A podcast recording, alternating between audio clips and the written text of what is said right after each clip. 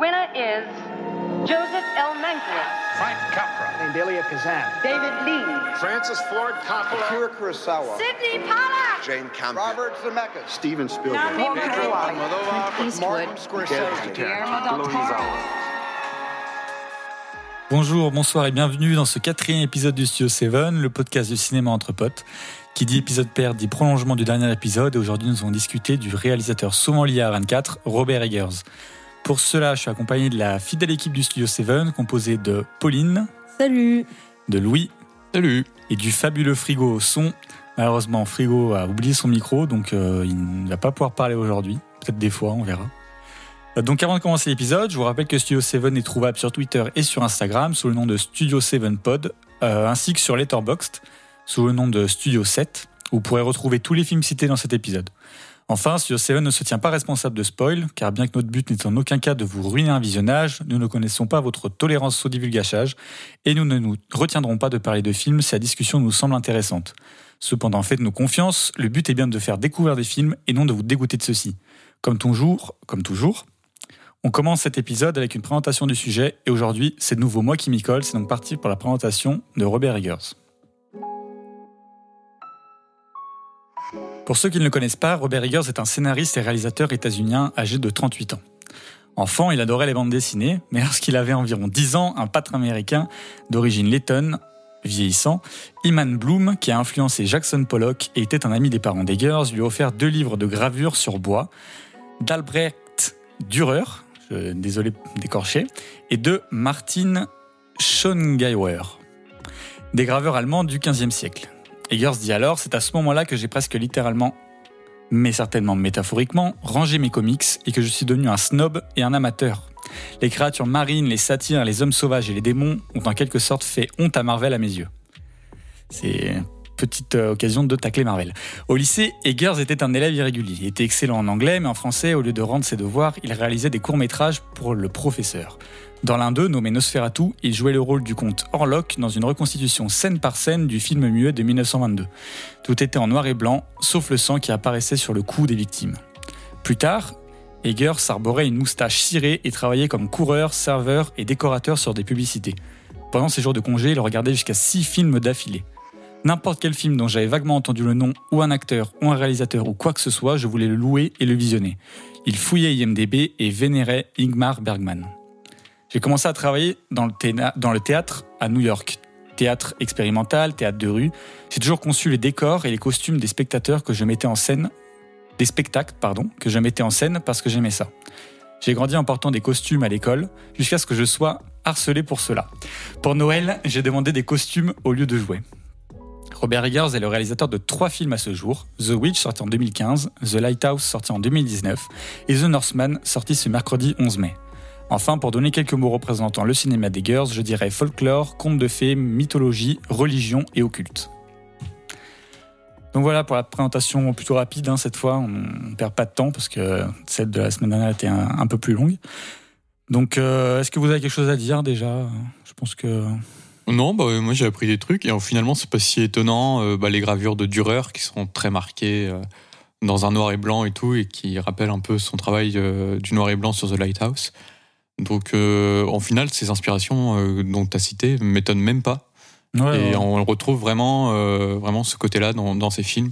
Et avec ce que tu as dit à la fin, euh, mystique, occulte, euh, c'est tout Ouais, à fait ses thèmes. euh, Edgar Allan Poe aussi. Je crois qu'il a Ouais. fait un, un court métrage, ouais, un Mm. court métrage qui, qui est euh, inspiré de, de ses écrits. Donc, euh. Euh, tu as dit de quel État américain il venait? Euh, alors non, mais de souvenir, je crois que c'est New Hampshire. un truc Ouais, donc c'est, euh, hein. C'est ce côté-là des États-Unis, donc vers le Maine, où il y a énormément Ouais, de, de folklore euh, très étrange, très mystique. Euh, c'est là aussi d'où vient euh, Stephen King et euh, aussi Edgar Allan Poe. Donc au final, c'est aussi euh, encore une fois des inspirations euh, bizarrement qui qui qui, euh, qui arrivent chez tout plein de monde qui vient de là-bas. Donc la Nouvelle-Angleterre, c'est ce qu'on appelle euh, le territoire de la Nouvelle-Angleterre. Ouais, et pour le coup, il Ouais. d'une famille plutôt aisée. hein. J'avais vu ça aussi. Donc, euh, ça peut être intéressant de le dire. Par contre, 6 films par jour, c'est un truc de craquette. hein. Ouais, non, vraiment. vraiment, c'est Faut pas faire ça. hein, euh. Ouais, euh, mais oui, mais il a l'air, enfin, même sur les Box, il fait, beau- enfin, il y a beaucoup de listes de films qu'il a cités ou de Ouais, trucs comme ça. Et je crois qu'il y a une où c'est 1000 films d'horreur conseillés par euh, ou peut-être 100, j'en sais rien, mais en tout cas, il y en a pas mal. Euh, ouais, non, mais c'est, oui, c'est vrai que c'est vraiment un truc de craquer. non. Euh, donc, si vous voulez, on peut commencer avec euh, donc le premier film de Robert Eggers, donc qui est The Witch. Donc, c'est un film qui a eu un budget de 4 millions de dollars et qui a rapporté 40 millions de dollars. Donc, euh, un retour sur investissement euh, plutôt pas dégueu, quoi. C'est produit ou pas par 24 Non, non, non. Non, Pas seulement juste distribué, ouais. Ok. Ouais, c'est seulement distribué par 24. Euh, alors c'est un, un film qui revient donc euh, alors euh, plusieurs décennies avant le procès des sorcières de Salem, donc de 1692.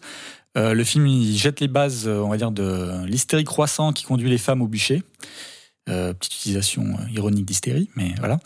Quelque part entre le conte populaire et le cauchemar, The Witch raconte l'histoire d'un homme religieux qui est banni de sa plantation coloniale et emmène sa famille dans une ferme isolée à la limite de la nature sauvage.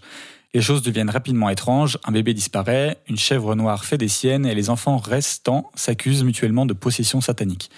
Donc voilà, ça c'est le topo du film. Mm. Euh, on retrouve dedans euh, Anya, Anya, Anna, Anya?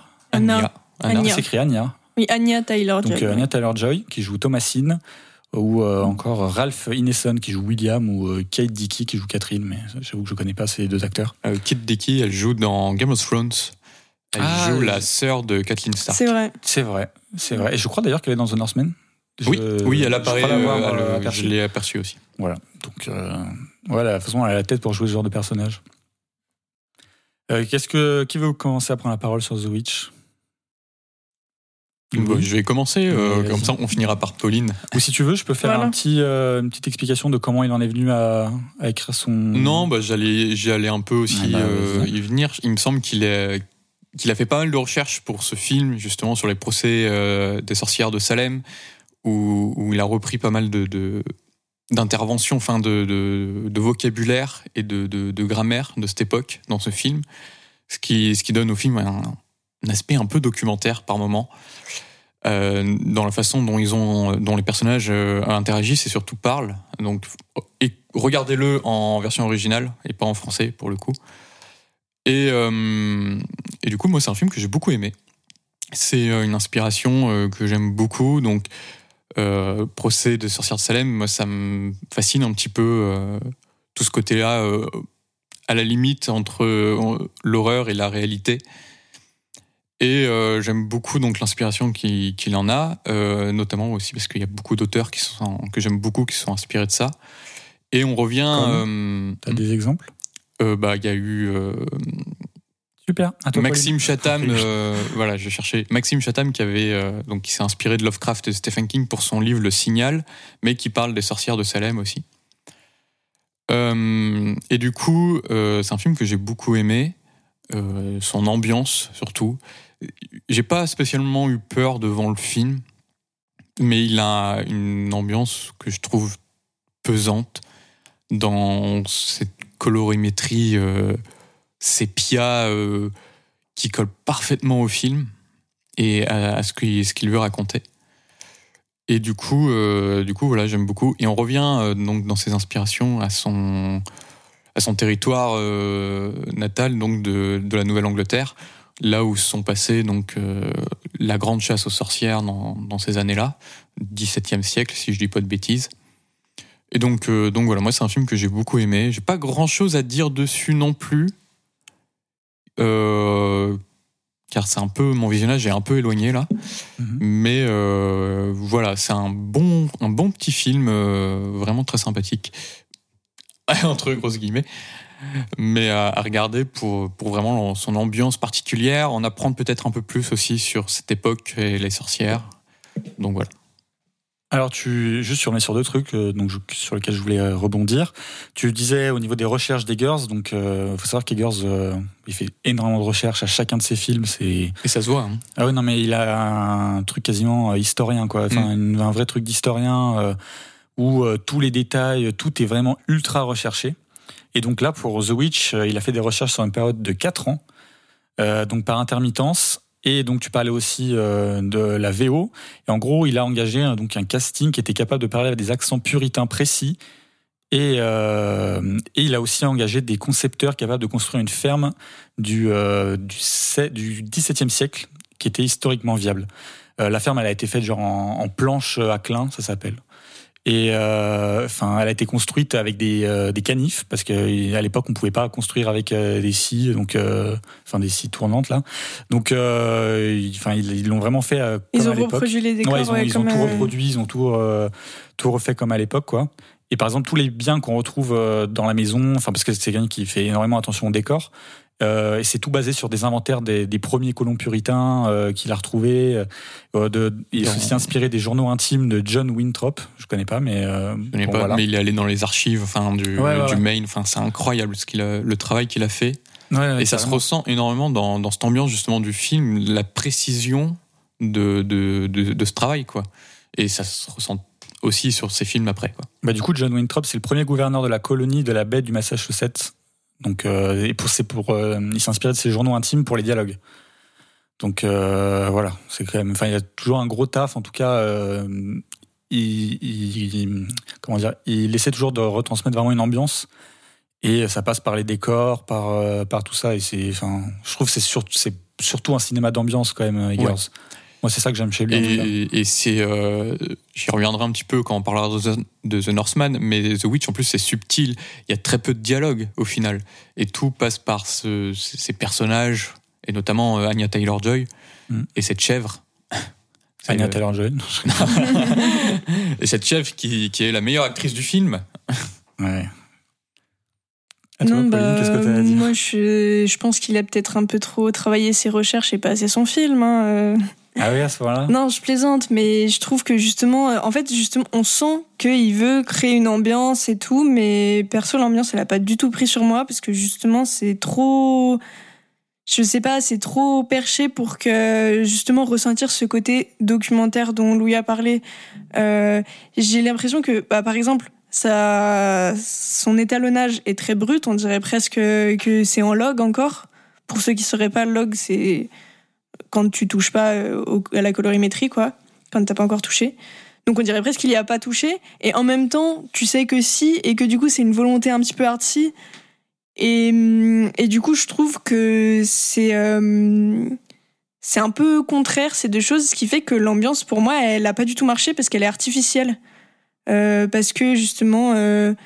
C'est tout hyper travaillé et tout et du coup il n'y a pas ce côté un peu brut euh, que la famille devrait pouvoir faire ressentir parce que euh, voilà ils sont un peu enfin ils sont dans une ferme c'est un peu brut de décoffrage ils sont euh, ils travaillent avec des les chèvres dans la boue et tout parfois.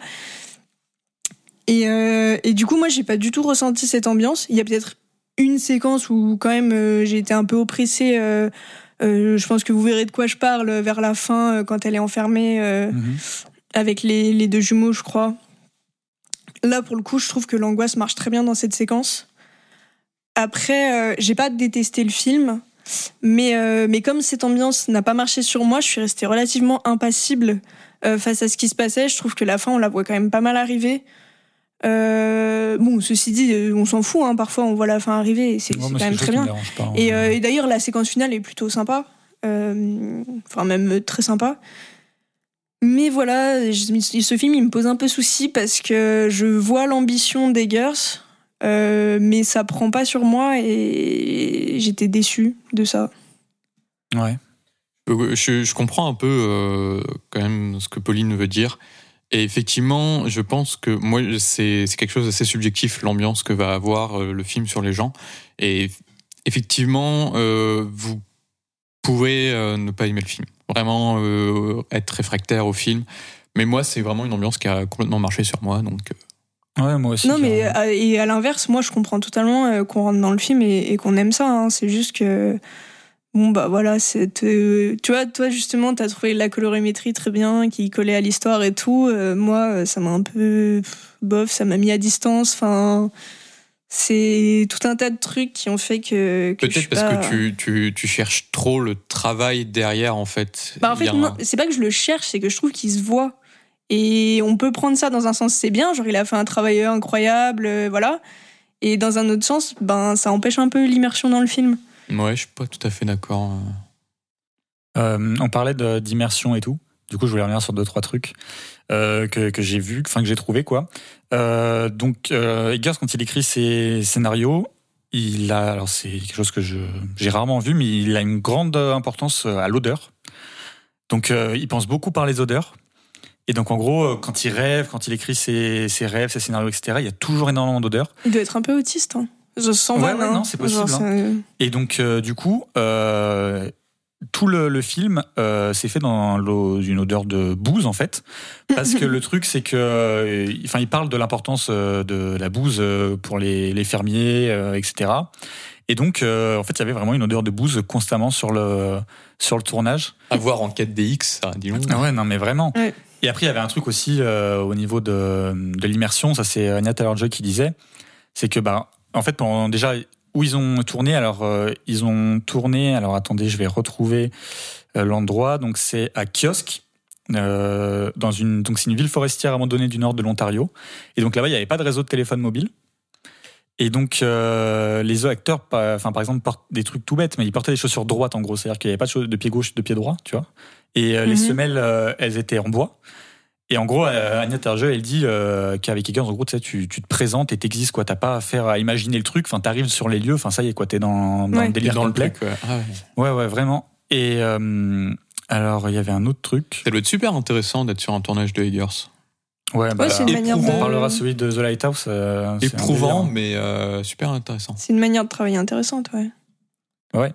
Et euh, après, pour euh, du coup, pour euh, un autre petit petit, euh, petit fact, euh, à la base, le film était censé euh, être fait en cinq actes, euh, en cinq, cinq actes, pardon, qui devaient chacun raconter d'un point de vue euh, genre d'un membre différent de la famille. Et en gros, euh, c'est les, les producteurs qui ont dit à Eggers de simplifier le scénario parce que sinon le film n'allait pas être réalisé en fait. Dommage. Ouais, je trouve ça un peu dommage aussi. hein. Ouais. En sachant ça, tu vois, j'imagine un truc qui m'aurait peut-être plus captivé. Ouais, mais euh, Après, je comprends qu'ils aient voulu tourner autour de la figure de Anya Taylor-Joy, parce que je sais pas si elle était vraiment connue Ouais, à si, l'époque, si, en ouais, un, petit, 2014. un petit peu, ouais. un petit peu, non, Ah, mais pas- surtout, elle est très, elle Bah, est quand même très magnétique à l'écran, tu Ouais. vois. Genre, c'est elle forcément qui allait rendre le mieux, quoi. Oui, non, mais ça c'est sûr. Mais du coup, ça aurait pu être intéressant de voir euh, ce qu'il voulait faire avec ça, Mm. quoi. Et euh, Peut-être pareil- qu'il y avait un acte du point de vue de la chèvre. ouais, c'est possible, j'en sais rien. Ça aurait été, ça aurait été Ouais, un ça peu aurait été cool. drôle, ouais. Bah ouais. Et du coup, toi, TK, tu l'as bien aimé le film Non, moi j'adorais. Ouais. Bah, en fait, moi, euh, ce qui me porte souvent dans les films, c'est l'ambiance, en fait.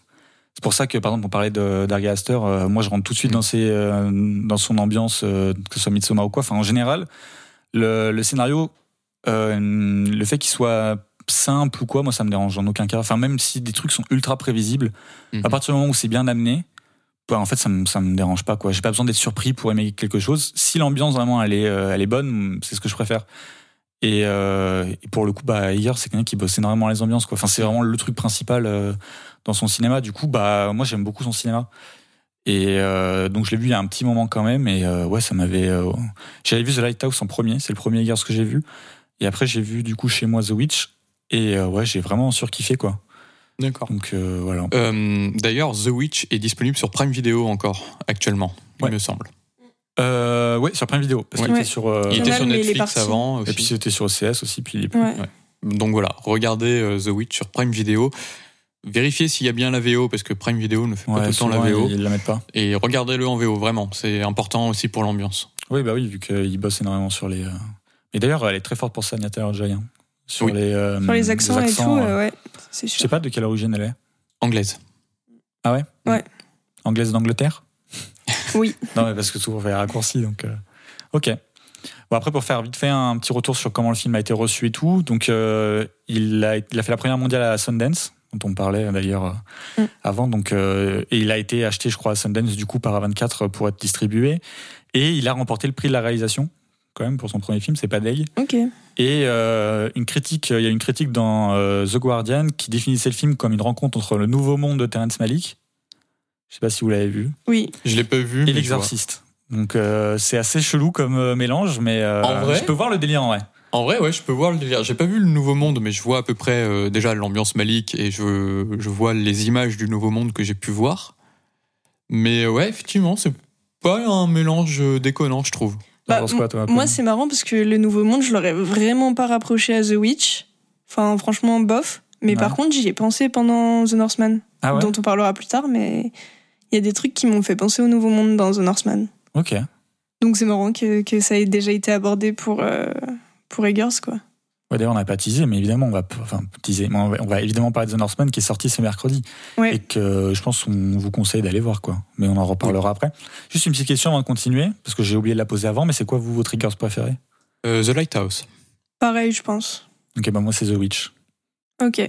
C'est The Northman que Frigo a préféré. Malheureusement, on pourra pas entendre parler dessus, on est un peu déçus, mais voilà. Et donc, euh, je vais finir par une petite quote, de, une petite citation des Girls qui parlait de, du, de- du set du film et qui disait So you know, shit was all over the place. Donc, euh, en français, pour ceux qui ne comprennent pas, ça veut dire donc, euh, bah, vous avez compris, euh, la merde était euh, de partout. En gros. Donc, euh, bonne ambiance. euh, bonne ambiance. Mm. On peut enchaîner si vous voulez. Si je pense qu'on a dit ce qu'il y avait à dire. ouais. Eh bien, écoutez, euh, The Lighthouse, du coup, deuxième film euh, de Robert Eggers. C'est passé un budget de 11 millions de dollars, donc euh, c'est quand même ça avance. hein, on est passé de 4 à 11. Il a Mm. rapporté 18 millions,3. Donc bon, Le petit succès. petit succès, mais quand même, ils sont pas en négatif. Ceux qui se comprend, enfin, je pense qu'on en Ouais. parlera, mais Oui, oui, largement. quand même moins accessible. Euh, le film, c'est 32 jours de tournage. Donc euh, le tournage de The Lighthouse, c'est quelque chose, donc euh, je pense qu'on en reparlera un peu. Et euh, les acteurs, eh ben, il y en a trois. Et là, tout le monde lève les yeux en disant Attends, trois Oui. Eh ben, il y a Robert Pattinson qui joue Thomas Howard, il y a Willem Dafoe qui joue Thomas Wake, il y a Valeria Caraman qui joue la sirène. Donc, Oui. euh, qu'on voit très peu, mais Oui. elle est quand même Mais au elle elle casting. elle est présente. Donc, il y a quand même euh, trois, act- trois acteurs au casting. Mais c'est souvent quand même, euh, Eggers, des, des films, euh, un- soit, enfin, moins The Northman, mais assez à huis clos avec, euh, Ouais, au petit casting. euh, ouais, avec des petits castings. Donc, euh, qui veut commencer? Pauline, tu Bah, vas? allez. Euh, moi, ça fait un petit moment que je l'ai vu, euh, The Lighthouse, parce que je l'avais vu euh, avant sa sortie même. Il y avait eu un. Comme il était à la quinzaine des réalisateurs, je l'avais pas vu à Cannes, mais il y avait eu un rattrapage de la quinzaine à Paris, où j'étais à ce moment-là. Donc ça fait un bail. et je dois avouer que le film m'a Ah, Juste, te coupe, si tu peux dire de quoi ça parle? Ah oui, bien sûr, je vais présenter le film. Euh, donc en gros, c'est euh, deux gardiens de phare qui vont prendre la relève euh, des gardiens de phare précédents sur une petite île euh, très isolée. Euh, ils sont censés rester quatre semaines, je crois, à la base. Sauf que le bateau ne vient pas les chercher, donc ils sont juste tous les deux sur la petite île, un peu en proie aux éléments. Et on va voir un peu des trucs mystiques arriver. Et voilà, ils vont tous les deux être un peu sujets à la folie, à l'alcoolisme, à tout un tas de choses. Ça va passer de la camaraderie à un peu la haine. Enfin bon, voilà, il va y avoir, beaucoup. il a- il va y avoir beaucoup de choses. Et du coup, c'est un, un huis clos entre ces deux personnages euh, joués par euh, Pattinson et, et Dafoe. euh, Peut-être c'est bête, mais juste dire ce que c'est qu'un huis clos, parce que peut-être que certaines personnes ne Sait-on jamais, c'est vrai. Euh, un huis clos, euh, c'est un film qui se passe euh, uniquement euh, dans un lieu. Euh, sur tout le long du film, on reste euh, sur euh, les mêmes lieux. Voilà. Souvent, ça rappelle euh, le théâtre. Mm. Euh, enfin, il y a beaucoup de, de pièces adaptées qui sont du coup adaptées en huis clos au cinéma, 12 hommes en colère, regardez ce film. par exemple. Euh, mais plein d'autres aussi. euh, Ouais, voilà, c'est parce que c'est venu en tête. parce que, c'est voilà au théâtre c'est plus facile et quand on adapte du coup généralement ça donne ce genre de film et donc pour revenir à mon avis sur euh, The Lighthouse du coup j'ai dû le voir il y a au moins trois ans et euh, quand je l'avais vu j'avais été super euh, déstabilisée enfin hum, je savais pas trop quoi en penser je savais pas si j'étais trop rentrée dans le truc j'avais l'impression qu'il me perdait un peu et en y repensant je trouve quand même que c'est un film vachement intéressant euh, très singulier, qui propose plein de choses. Il y a plein d'inspirations, encore une fois. Donc, euh, tout à l'heure, justement, tu as parlé de Bergman. Euh, bon, sans dire que Eggers arrive au niveau de Bergman, parce que ce serait quand même quelque chose. Mais euh, je trouve que c'est peut-être dans ce film-là qu'on ressent plus son inspiration euh, chez Bergman, dans The Lighthouse. Et euh, bah, les performances des deux acteurs sont stratosphériques. Euh, les deux, franchement, ils sont Ouais. ultra bons, quoi. Et euh, j'ai tendance à pas trop aimer euh, les noirs et blancs actuels parce que. Euh, Faut, parce faut que pas cuter cette phrase, hein, ça peut être très, très très grave. Il faut faire attention. le noir et blanc numérique, parce que euh, souvent je trouve que ça fait un peu artificiel. Enfin, t'as l'impression que ça a pas forcément été bien pensé et tout. Pour le coup, c'était un vrai Euh, choix. On parle, enfin, ouais, je oui, après, bien je sûr. sais pas si Et non, et justement, j'allais dire, celui-là, il est super travaillé, c'est un magnifique noir et blanc. euh, euh, donc voilà, et du coup, bon bah, je pense que Louis, il, va en parler plus que moi, mais tout l'imaginaire Lovecraft qu'on retrouve euh, dans ce film euh, est hyper bien mis en image, je trouve. Donc au final, euh, ben j'avais pas mis une super note quand euh, j'étais sortie du film. Je crois que j'avais mis 3 sur 5. Enfin, c'est pas exceptionnel quoi. Euh, mais, euh, mais le film m'est bien resté et ouais, je pense que maintenant c'est mon préféré de, de Eggers. Ok. Ouais, bah, la même chose en fait que Pauline. Euh, moi, je l'ai regardé spécialement là pour pour l'émission et j'ai je l'ai acheté en DVD spécialement pour l'émission. Après ou avant? Bah, Du coup, avant Bah, avant. Mais- Oui, mais t'aurais pu le, le non, voir. je l'avais jamais vu avant. Oui, mais je veux dire, t'aurais pu le voir pour l'émission, l'avoir adoré et avoir Ah non non, je l'avais Blu-ray. je l'avais jamais vu. J'ai acheté le DVD. Je voulais le voir depuis très longtemps. Donc et un peu comme Pauline pendant le visionnage, euh, bah, j'avais je savais pas trop où, où ça m'amenait en fait. Et euh, plus j'y réfléchissais, plus plus j'adorais le film en fait. Il y a il y a exactement cette ambiance à la Lovecraft que j'aime beaucoup. Pour ceux qui savent pas qui est Lovecraft, Lovecraft c'est un Howard Philip Lovecraft, c'est un écrivain qui vient aussi de Nouvelle-Angleterre et qui a écrit euh, beaucoup de livres ou euh, d'horreur où justement c'est des personnages qui vont très vite tomber dans la folie et une folie où on ne sait pas si ce qu'ils ont vu est vrai ou pas. Et un petit peu comme dans, dans The Lighthouse avec le personnage de Robert Pattinson. Et du coup, bah, moi, je suis complètement rentré dans cette ambiance. Ça m'a rappelé plein de trucs que j'aime. Les acteurs, euh, j'adore. J'ai- J'aime beaucoup Willem Dafoe euh, depuis, euh, depuis gamin, depuis que je l'ai vu dans le premier Spider-Man. Euh, j'aime beaucoup Robert Pattinson depuis que qu'il fait post-Twilight. Et, et puis voilà, quoi, c'est vraiment les deux acteurs incroyables, magnifiques, dans un noir et blanc maîtrisé, et dans un format d'image aussi pas forcément... dont on n'a pas forcément l'habitude. Il est en 4 tiers, non? Et- Ouais, c'est ça, il est en Mhm. 4 tiers. Et euh, ça passe trop bien. Voilà, et Bah, ça, ça joue hyper bien avec l'enfermement dans ce phare euh, et Voilà, cette ambiance malsaine, glauque. euh. Mm. Et euh, pour revenir sur la Nouvelle-Angleterre, t'as oublié, euh, le phare se trouve en Nouvelle-Angleterre. Ouais. Justement, je crois que c'est un phare du Maine. C'est ça. Et c'est un phare qui a été construit pour l'occasion. Ah ouais? Ouais, alors en gros, euh, donc il a insisté pour construire son propre phare de 25 mètres avec une euh, lentille Fresnel, Fresnel, je sais pas comment on dit. Ouais, Fresnel. Fresnel, euh, en état de marche. Et donc en gros, euh, ouais, ils l'ont construit euh, parce qu'en fait ils n'ont pas trouvé de, de phare qui leur convenait, donc ils l'ont fait eux-mêmes quoi. Et euh, pour la petite anecdote, euh, dans le film, il devait avoir un plan de la structure du phare se déplaçant comme un pénis en érection, suivi d'une coupe correspondant au pénis en érection, en érection qui appartenait à Robert Pattinson. Donc je pense qu'il y a beaucoup de gens qui doivent être très déçus de ne pas avoir ce plan. Ah. Mais du coup, euh, les euh, financiers, euh, ils ont accepté de faire le film en noir et blanc et euh, 35 mm, mais ils ont, euh, ils ont refusé euh, le, le- les scènes de Zizi, quoi. Alors Ouais, qu'en plus, euh, je pense que Pattinson, c'est pas le genre d'acteur qui aurait refusé. Ouais, je pense. Ouais, vu certaines scènes, il- ouais.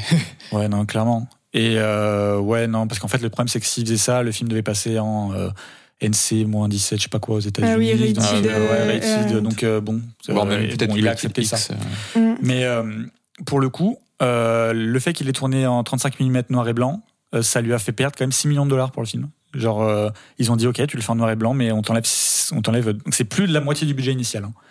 Ah, ils ont dégagé du budget Ah ouais, C'est ouais. pas juste que ça coûtait plus Non, non. cher euh. Non, ils ont, ils ont, ça a été dégagé du budget. Et donc, euh, il l'a quand même accepté. Donc, c'est pour ça que tout à l'heure, je disais, le noir et blanc, c'est quand même un vrai choix des gars. Oui, bah Euh, oui, bien sûr. Là, pour le coup, je pense que si tu t'assois Mais sur. tu vois, euh, c'est là où tu vois euh, l'intérêt de tourner en noir et blanc 35 mm, parce que quand c'est du noir et blanc numérique euh, fait en post-prod, ça se voit.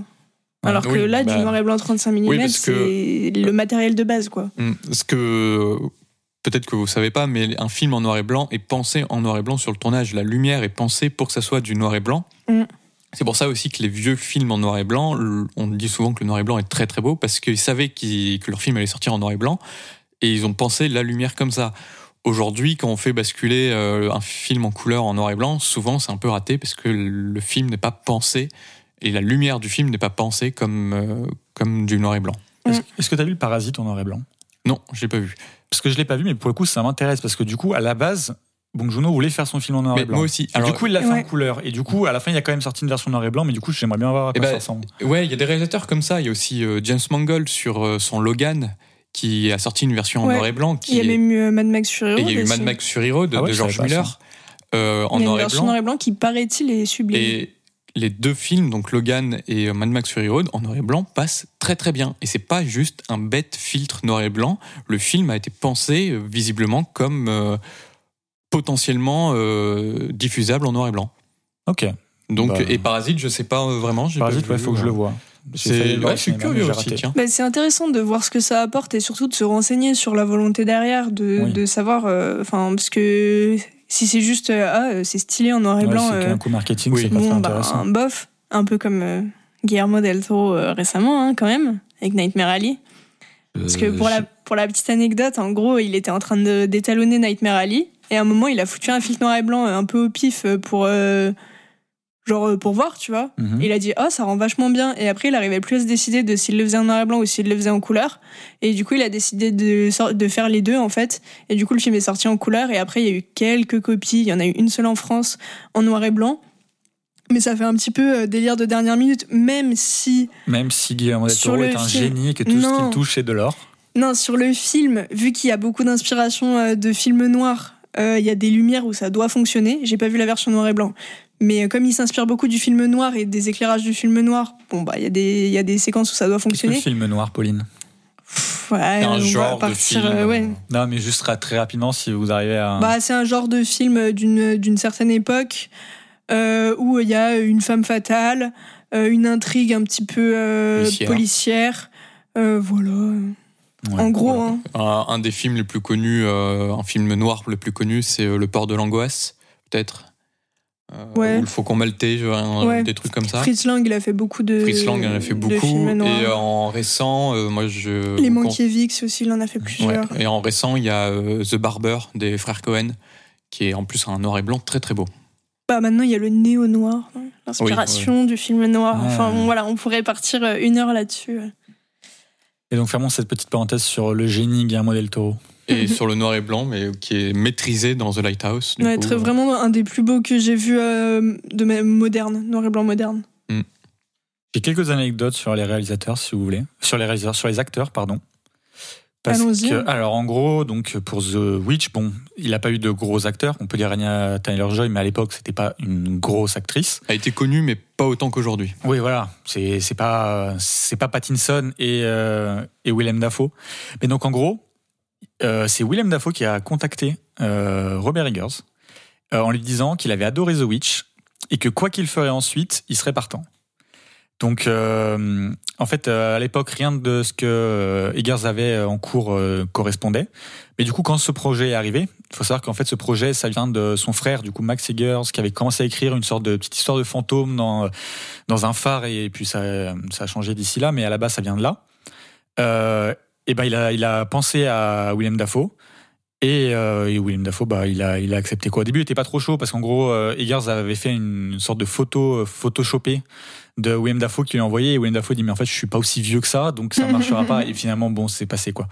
Et donc concernant euh, Robert Pattinson, donc euh, les deux se sont rencontrés sur un autre projet. Et Robert Eggers avait proposé à Pattinson de jouer un gentleman victorien, buveur de sherry et fumeur de cigares. Et euh, Pattinson a refusé parce qu'il a dit euh, en fait, si je joue ce rôle, je vais essentiellement jouer mon propre rôle. Et en ce moment, je m'intéresse qu'aux choses vraiment bizarres et stimulantes. Donc, c'est dire que bon, Pattinson, c'est quand même un mec assez chelou. Et Ouais. donc, euh, lorsqu'il a fini le, le- la réalisation de, enfin, pas la réalisation, pardon, mais l'écriture de The Lighthouse, il a envoyé un petit mot à Pattinson en disant Est-ce que c'est assez bizarre et stimulant pour toi? Euh, Et donc là, Robert Pattinson a envoyé un clip YouTube d'un type en chemise euh, J. Crew qui était complètement ivre et qui hurlait dans son téléphone euh, à son ami Je suis un démon, je suis un démon. Et en gros, Pattinson dit à Eggers C'est ça en gros ton film, quoi. Et Eggers fait Ouais, bah voilà, il a compris, quoi. Et donc en gros, ça part de là. Ça part de là. Et donc, euh, quand Eggers il a réuni les, les deux acteurs, euh, donc sur le lieu de tournage, donc c'est à Cap Forchu, c'est une communauté de pêcheurs de Nouvelle-Écosse. Et euh, c'est le terrain le plus dur et le plus inhospitalier qu'ils ont pu trouver, mais avec un bon accès routier. C'est ce que dit Eggers. Mhm. Euh, donc euh, voilà, on, on a déjà dit qu'ils ont construit le phare, etc. Mais donc du coup, dans une interview euh, qui a été publiée entre Dafoe et Pattinson, Pattinson il a dit que c'est la seule fois où il a failli frapper un réalisateur. Donc Ah ouais euh, ouais, ouais, carrément, ouais. Et et donc bon bah voilà. quoi, Parce que Eggers, il les poussait à bout. Bah, en fait, Eggers, il dit en gros, enfin, il, il- en gros, il dit, ouais, je suis pas comme euh, Hitchcock qui a poussé les trucs, mais en gros, bah, la caméra, elle montre ce qu'il a montré, quoi. Donc, en gros, euh, il est pas trop dans le truc, enfin, il est dans un entre-deux, tu vois. Ouais. Mais bon, euh, voilà. Et euh, faut savoir que du coup, ils ont travaillé avec une équipe de, de tournage sur place qui est habituée à tourner là-bas et qui fait que en gros des, enfin, ils passent leur vie à travailler sur des adaptations de Moby Dick et du Vous des mers. Et même eux, ils ont dit quand même que c'était le tournage le plus difficile qu'ils ont fait, tu vois. Genre, je sais pas si vous voyez la scène où il y a Pattinson et euh, Dafoe qui attendent, euh, je crois que c'est un bateau au loin, il y a un- une pluie vraiment Ouais. abusée. Ouais. Ouais. Bah, ça, c'était le temps qu'il y avait là-bas, quoi. Genre, Ouais, non, mais- Ah oui. Ça, devait, ça devait être horrible. Non, si le temps qu'on voit dans le film, c'était le temps du tournage, ça devait être Ah, horrible oui, oui, oui. pour Non, mais si, les c'était vraiment le temps du tournage. hein. la, la technique. Le matériel le et matos. tout. euh, Non, mais voilà. Horrible. C'était un petit peu les, euh, les petites anecdotes que j'avais. Elle est, elle est pas mal euh, l'anecdote sur euh, Pattinson justement, euh, qui cherche des rôles un peu bizarres et tout. Ouais, mais ça va bien avec le personnage. Mais ça va bien avec le personnage, ça va bien avec sa volonté un peu de, de, de changer son image euh, Mm. post-Twilight. Il avait fait The Rover, justement, de David Michaud, où il joue un, où il joue un, un, un homme un peu, un peu handicapé. Et ça me rappelle un peu le, bah, ce que Daniel Radcliffe aussi fait euh, post-Harry Potter, qui cherche aussi des rôles très bizarres. Donc, on avait parlé de Swiss Army Man. Ouais. Et du Et, coup, euh, je l'ai vu depuis. Ouais, Incroyable. Oui, tu- Regardez-le, hein. Tu, l'as mis Swiss Army Knife sur Twitter d'ailleurs. Ah ouais? Ouais. Comment j'ai mis ça? Je sais pas, mais t'as mis euh, Swiss Army Knife au lieu de Swiss Army Man. ah, mais voilà, ouais, mais il est très très bien. Et, euh, et aussi avec euh, le film euh, Guns Akimbo, qui est pas ouf, mais il change aussi Ouais. son image. Et Il y, a- il y a un truc aussi où Et- il a des, des cornes de bélier. Ouais, là. Horns, ça s'appelle. Ouais. Je l'ai pas vu encore, de Alexandre Aja. Il joue des trucs Et, euh, bizarres. ouais. il joue des trucs bizarres et là, il va être euh, à l'affiche du biopic de Weird Al Yankovic, qui est un- une personnalité très bizarre aussi du, du show business, qui a fait des parodies euh, de chansons très connues. Et du coup, euh, les premières images annoncent un film encore bien barré avec Daniel Radcliffe. Mm. Donc voilà, et j'aime beaucoup, moi, ces acteurs qui font ça, justement. Et Pattinson, je pense que son image là, elle est changée. Enfin, Ah ouais, il ouais, a ouais. plus la, mais volonté, Batman, mais c'est euh, juste que Enfin, c'est- pour le grand public en plus. Pour Mm. The- avec The Batman. Ouais, mais ouais. je Mais pense envie qu'il quand a, il a fait The Batman pas pour le grand public, tu vois, il l'a fait parce que le rôle l'intéressait vraiment et tout, Mm. et que justement il choisit ses films en fonction de l'intérêt qu'il leur porte, de ce qu'il pense pouvoir mais apporter au personnage. Et, euh, et c'est ça qui est cool avec euh, ce genre d'acteurs, c'est qu'ils font pas leur choix de carrière au hasard, quoi. Et Willem Dafoe, bah, pour revenir aussi sur l'autre acteur, euh, c'est un rôle qui lui, qui, qui lui va très très bien. hein. Willem Dafoe, euh, les rôles de folie, euh, je crois Oui. que ça lui colle un peu à la peau. Il a la gueule pour ça. euh. Il n'y a pas grand monde qui pourrait. non, et puis surtout, ce, ce qui, est, dans ce ce qui est film. formidable avec William Dafoe, c'est que peu importe le rôle, il s'investit à fond dans le Ouais. jeu. genre, Dans le dernier Spider-Man, il est, c'est le seul qui est, qui a, on a l'impression qu'il croit vraiment à son personnage. Ouais, ça, c'est le il, seul bon acteur du film. à chaque fois, il est trop à fond, quoi. Et Ouais, ça, ouais. Eggers, il en parle du coup parce qu'il dit que les deux ont des façons de travailler complètement différentes. Que Da- Dafoe, il vient aussi du théâtre comme euh, Oui, Eggers. Ouais. Et que du coup, les deux sont complètement dans des délires différents. Et c'est pour ça aussi, je pense que Pattinson, il- au bout d'un moment, il pétait un boulon parce que Pattinson, euh, il est pas dans, dans ces délires-là. Enfin, il, il rentre moins dans le truc, quoi. Mm. Et euh, c'est pas lui d'ailleurs qui a fait une sortie sur le, le type d'acting. euh, Ah, récemment, ouais. oui, je crois que c'est lui, oui. En- sur Sur l'acteur studio? Oui, sur l'acteur studio, ouais. ouais, qui euh, qui disait en Il gros croit que, pas, je crois. ouais, que je crois que c'est lui, mais bon. Oui, je crois aussi.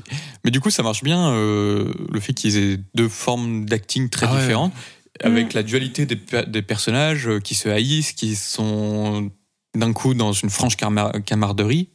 Je sais pas dire ce mot. camaraderie. Euh, ça marche vachement bien et en plus avec, euh, je trouve, la mise en scène et le montage qu'il y a, euh, c'est encore plus déstabilisant à chaque fois.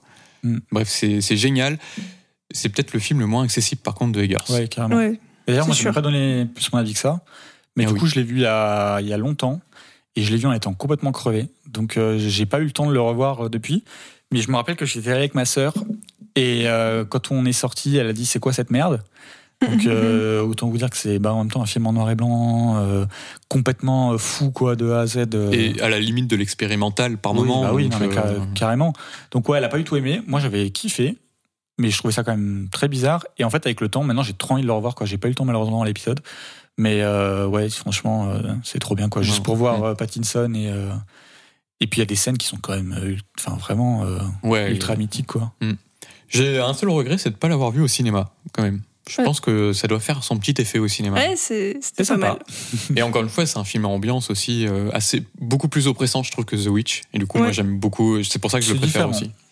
Oui, The, c'est- The Witch, c'est quand même c'est assez oppressant aussi quand même. Ouais, mais C'est pas pareil, c'est un peu Oui. inquiétant, mais tu, Là, je pense tu sens que que, c'est fait, enfin, Mm. que c'est Mm. le film inquiétant, alors que là, c'est, tu pars pas forcément pour ça et Ouais. Et, euh, ouais, ça t'enferme avec eux, c'est l'angoisse plus claustrophobe, quoi. c'est ça. Et en plus, avec euh, l'environnement naturel qui leur tombe sur la gueule, euh, putain, tu, tu, tu sens la pluie limite sur toi à chaque fois. euh, T'as froid et tout comme eux. C'est c'est génial. Bref, euh, The Lighthouse, si vous avez pas trop peur de films euh, très expérimental, euh, foncez le voir quand même. Expérimentaux. Expérimentaux, je ne sais pas parler français des cas. Un festival, des festivals, expérimental, expérimentaux. Des chevals. Bien dit. Ouais, oui. Bon, si vous voulez, on peut passer à la suite. Allez. Euh, Allons-y. le fameux film The Northman, qui est sorti, c'est ça, qui est sorti ce mercredi 11 mai, Euh, avec un budget du coup. Alors j'ai eu du mal à trouver le nombre exact, qui allait entre 70 et 90 millions. Donc on a quand même euh, un Ah oui. énorme jump par rapport à. Ce qui n'est pas étonnant, parce que c'est quand étonnant, même une, et on reviendra un peu une autre sur- ampleur. Moi, je reviendrai un peu sur un, sur un élément justement par rapport au budget. Ok. Et donc bah euh, c'est un peu tôt. Il est encore trop tôt pour dire euh, les retours sur investissement et euh, la recette du film. Euh, j'ai euh, On espère qu'il va bien marcher. J'ai vraiment la phrase de Jonathan Cohen qui me rentre dans la tête. euh, Il est trop Il tôt est encore pour le trop dire. tôt pour faire un choix. Oui, il est encore trop tôt pour faire un choix. Euh, la flamme, pour ceux qui connaissent. Et euh, du coup, 87 jours de tournage, donc euh, un peu plus hein, quand même. C'était euh, 34, Ouais, mais il devait y avoir beaucoup plus de lieux. 32 et euh, 87 là, ouais. Et on retrouve du coup en acteur euh, Anya Taylor-Joy qui joue Olga, Alexander Skarsgård qui joue Hamlet, Nicole Kidman qui joue Gudrun, euh, Ethan Hawke, mon petit chouchou qui joue Orvendil, et Claes Bang qui joue Fjolnir. Est-ce que tu veux nous le présenter, Louis? Ouais, alors euh, The Northman, euh, c'est Hamlet. Voilà. C'est euh, une réécriture en fait de Hamlet de Shakespeare, mais pas Non, tout à fait. Faux. Pas tout à fait, effectivement. En fait, euh, William Shakespeare a eu une source scandinave, d'une geste scandinave, qui s'appelle Hamlet. Et Ça s'appelle The Northman. Non. Non, c'est pas une blague. Ah ouais Ouais, ouais, le vrai Ah, nom, c'est The Northman. Je crois, hein, ce que j'ai dans mes recherches, j'ai vu. Mais voilà, du coup, Donc, le euh, personnage principal s'appelle Hamlet, mais pas écrit avec un H au début. Ouais. Et euh, ça, c'est ça, ça raconte l'histoire de Hamlet, donc euh, d'un d'un roi. euh, Ah non, excuse-moi, je te coupe parce que je viens de trouver le nom. Ah, c'est. History of the Danes. Ok, bon voilà. Donc Et l'historien, c'est Saxo Grammaticus. Voilà. voilà, donc c'est une, une geste. Donc en euh, fait, c'est des, des légendes euh, Ouais, c'est ça, nord- c'est- nordiques. Ouais, c'est Nordique. qui sont euh, qui existent depuis super longtemps de manière Ouais. orale et qui a été écrite euh, par euh, Saxo c'est Grammaticus. ça, c'est ce qu'on euh, appelle une, saga du coup. Ouais, c'est ça, c'est les sagas. Et donc, euh, on n'est pas tout à fait sûr encore que Shakespeare s'est inspiré de ça, mais quand même, les points communs sont très très gros. Et donc, dans cette, euh, dans cette saga, euh, Hamlet euh, doit venger son père qui a été tué par son oncle. La fin est très différente de, la pièce de Shakespeare et donc du film de The Northman, qui, pour le coup, The Northman ressemble beaucoup plus à la pièce de Shakespeare. La vraie différence qu'il y a entre euh, l'adaptation de Shakespeare et celle de Saxo Grammaticus, c'est que, en gros, dans celle de Saxo Grammaticus, c'est beaucoup plus héroïque. Et en gros, il y a Oui. beaucoup moins de questionnements euh, sur la vengeance, etc. Enfin, c'est Oui, plus oui, frontal. et, et la fin est, est pas tragique comme euh, la pièce de Shakespeare, en fait. Ouais, c'est ça. Et en gros, on est vraiment sur un truc où Oui, euh, on héroïse énormément l'homme et c'est beaucoup plus euh, viriliste, etc. que, que Shakespeare. Désolé de te couper, mais vu qu'on était dessus, euh, Petite question, est-ce qu'on spoil le film sachant qu'il est sorti il y a très peu de temps? Bah, je pense qu'il n'y a pas grand chose à spoiler ou pas. Enfin, Ouais. Voilà, c'est Hamlet, en, en, disant que c'est Hamlet. Oui, oui, bien sûr. Euh, voilà, donc pour revenir sur The Northman, donc c'est l'histoire donc de Hamlet qui voit son père mourir devant ses yeux, tué par euh, son oncle Fjolnir, et il décide donc de se venger euh, une fois euh, une fois adulte, car il y a la prophétie qui, le, qui le lie à ce destin. Et, donc voilà, et donc bah, c'est si vous connaissez la pièce de, de, Shakespeare, c'est, on est sur une histoire de vengeance, sur la base de l'histoire de la vengeance, en fait. Et donc, euh, voilà. Euh, je dis mon avis, peut-être? Vas-y. Eh ben, moi, j'ai bien aimé. Euh, je suis sorti du film euh, un petit peu mitigé, et au final, en, en y repensant euh, aujourd'hui, euh, j'ai quand même bien aimé. En fait, ce qui me gêne le plus dans le film, c'est peut-être le fait que l'histoire, il n'y a pas vraiment de surprise. Et en fait, c'est par rapport aux autres films de Eggers. Par rapport aux autres films de Eggers, qui m'avaient vraiment surpris tant sur l'histoire que sur la forme, là, j'étais beaucoup moins surpris euh, par The Northman. Et donc voilà. Mais globalement, c'est un très bon film, un très beau film visuellement euh, d'une réussite euh, visuelle euh, éclatante. Euh, c'est vraiment, vous allez en prendre plein les yeux. Mais voilà, je trouve que le film est trop simple, simpliste même, pour ce que Eggers nous a déjà proposé. Mais c'est pas si gênant que ça, et du coup, ça fait que le film est très accessible, pour le coup. Et euh, ce que j'aime un peu aussi moins, c'est qu'il y a un gros effet blockbuster. C'est le blockbuster de Robert Eggers. Euh, on en parlait justement avec Pauline en sortant du, du cinéma. C'est, Mm. c'est, il a voulu tenter cette, cette expérience de film à gros budget. Il l'a fait, il a fait son truc. C'est bien. Et du coup, Mais- qu'est-ce qui te gêne là-dedans? Eh bien, c'est qu'il y a moins sa patte. Du coup, il y a moins. Je sais pas, il y a C'est moins. clairement son film qui a le moins de personnalité. C'est voilà, c'est ça. Ouais. C'est c'est son film qui a le moins de personnalité. Mais en soi, j'ai quand même passé un super moment devant le film. Je le regarderai avec plaisir. Et, euh, et donc voilà, vraiment euh, très très bon. Si tous les blockbusters euh, d'Hollywood pouvaient ressembler à celui-là, vraiment, ce serait cool. Quoi. Pauline Moi, je rejoins pas mal Louis. euh, Je trouve que donc euh, c'est, il a un peu moins de personnalité que les autres et on sent un peu ouais l'effet blockbuster épique, euh, voilà son grand truc. D'ailleurs, pour la petite anecdote, Eggers, il a dit que là, il a fait son truc gros budget et tout et plus jamais. Enfin, genre que maintenant il. C'est un peu plus mitigé, je crois, hein, ce qu'il dit. Bah, il veut revenir à des trucs quand même plus, enfin, avec moins d'ambition, quoi. Parce que je pense que c'est là qu'il est le, le meilleur pour euh, justement montrer son univers. Donc après, euh, l'aspect quête épique, moi j'ai beaucoup aimé. Enfin, du coup, c'est très, hum, ça se suit bien. Effectivement, c'est assez accessible. Euh, et puis ouais, comme a dit euh, Louis, hein, c'est très beau. Il y a beaucoup de, de scènes euh, qui sont tournées en Islande, dans des paysages absolument magnifiques, des plans larges. Bon bah voilà, hein, c'est c'est vraiment super. Et euh, au niveau de l'écriture, du coup, oui, vu que c'est euh, bon bah reprise de Hamlet, c'est la base de la vengeance, tout ça. Parfois, c'est un petit peu simpliste, on va dire. Enfin, t'as des grosses ficelles. euh, c'est vraiment euh, les étapes, les péripéties, la conclusion assez littérale, ce qui est pas étonnant pour un film tiré de la littérature, mais mais voilà, faut pas s'attendre à un scénario ultra fouillé, je pense. Même dans les émotions des personnages, je trouve que parfois c'est un petit peu simpliste. Euh, bon bah voilà, je suis tiraillée entre la femme que j'aime, euh, la vengeance pour mon père. C'est des, des situations qu'on connaît très bien. Mais Ça m'arrive toujours. mais ce que j'ai beaucoup euh, apprécié, c'est c'est comme a dit Louis, en fait, si tous les blockbusters hollywoodiens pouvaient ressembler à ça, enfin, il s'est quand même ultra appliqué. Il y a un plan séquence euh, d'attaque de village par les Vikings qui est incroyable. Genre, euh, il est trop beau ce plan séquence. Euh, y a, enfin, il fait quelque chose de beau, il fait, il fait quelque chose de travaillé techniquement. Et, euh, et pour le coup, c'est là où on peut vraiment pas lui reprocher quoi. Son, son film, il est vraiment très très travaillé. Après, euh, il y a d'autres petits points qui m'ont peut-être gêné. Euh, Au niveau des acteurs, par exemple, j'ai pas du tout aimé la performance de Nicole Kidman. Ouais, je sais elle que est, elle est très moi. mauvaise. Ouais. Hmm, J'ai pas trouvé Je suis, je suis, je suis pas forcément toujours fan euh, des acteurs qui prennent des accents. Donc on a dit que Anya Taylor-Joy elle est très forte pour le faire et effectivement dans le film ça passe très bien.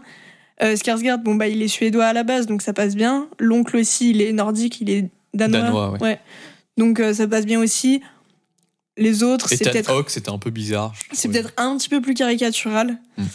Ouais, c'est ouais. c'est vrai que Mais, Ethan euh, Hawke et Nicole Kidman, euh, Ouais. c'est peut-être les C'était un peu chelou. ce euh. qui faisait un peu plus faux, quoi. Ouais. Mais en tout cas, j'ai beaucoup aimé, euh, l'imaginaire mystique du film euh, quand il a euh, toutes ces séquences un peu euh, de rêves hallucinatoires euh, avec euh, l'arbre de sa famille, avec euh, le pour euh, re- rejoindre les portes de euh, Mjolnir ou un truc. Enfin, je sais du plus. Valhalla. Du Du Valhalla. Du Val- Enfin ouais, voilà. C'est le Valhalla, mais ouais, Ouais. c'est stylisé Valhalla. euh, Valhalla.